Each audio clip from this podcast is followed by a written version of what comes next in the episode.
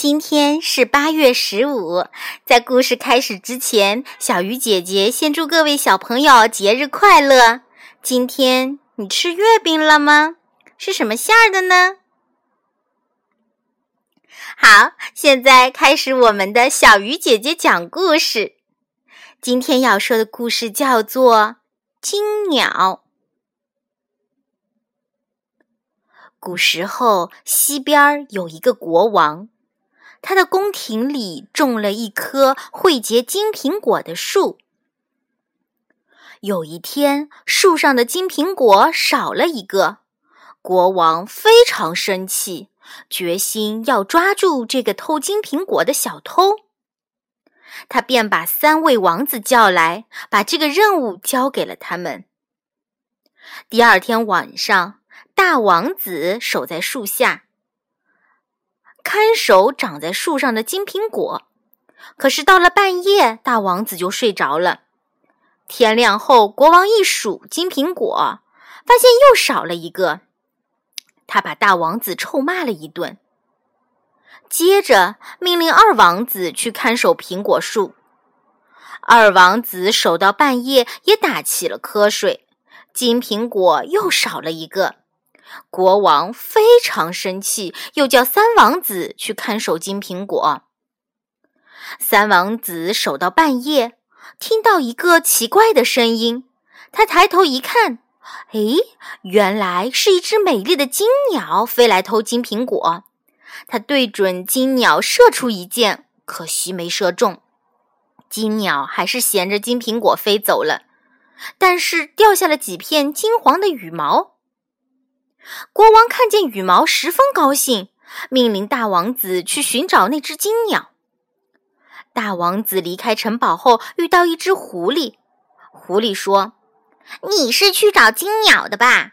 我告诉你，前面有一个村庄，今晚住店的时候，不要住那家豪华的，最好住那家简陋的。”大王子很不客气地说：“谁听你这只笨狐狸胡说八道？”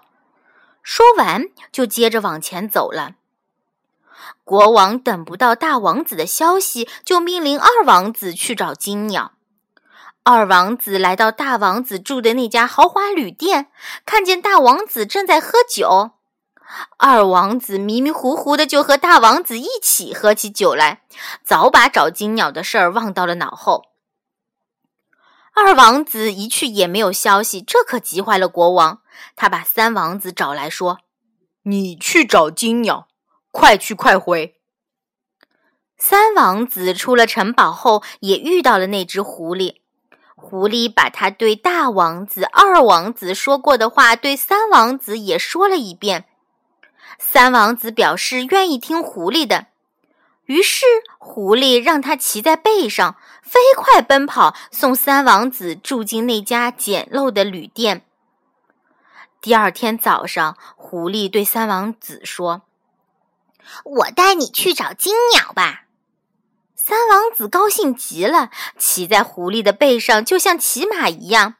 他们走得非常快，很快就来到了一座古老的城堡内。在古堡内，三王子果然见到了金鸟，刚准备抓金鸟，突然喊道：“来人呐！来人呐！有贼！”三王子便被卫兵抓住了，送到古堡的国王面前。国王说：“如果你能找到一匹金马，我就饶你一命。”三王子只能答应了这个要求。可是，到哪里才能找到金马呢？他这样想着。垂头丧气地走出了古堡，那只狐狸又出现了。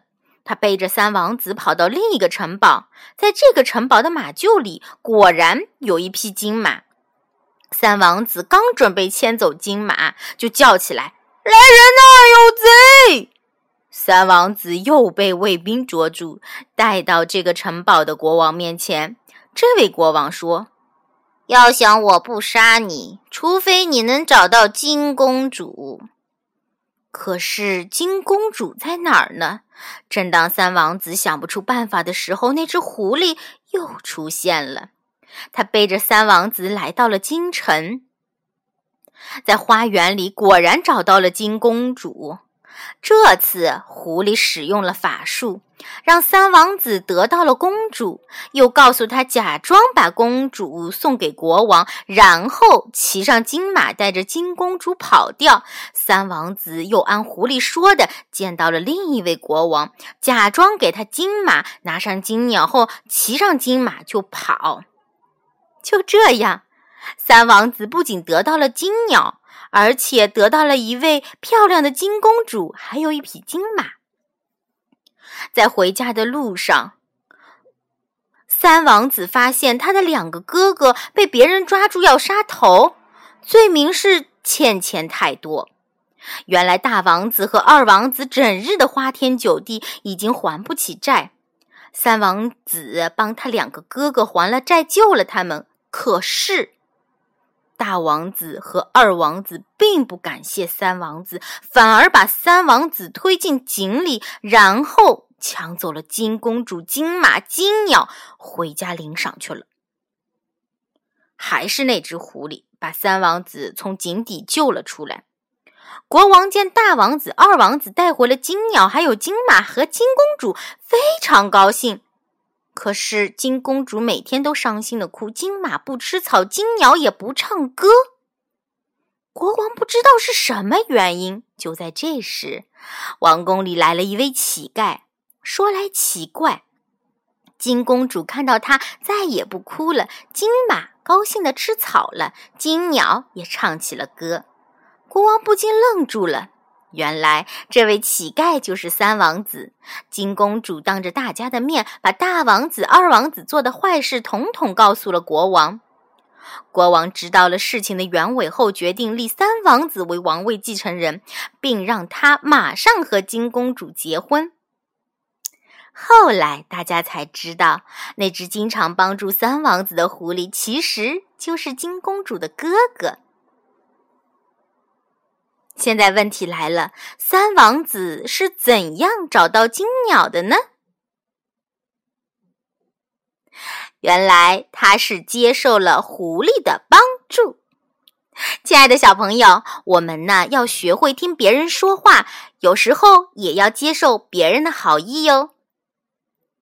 好了，小鱼姐姐讲故事今天就到这里了。再次祝所有的小朋友和爸爸妈妈们。中秋节快乐！我们明天再见啦。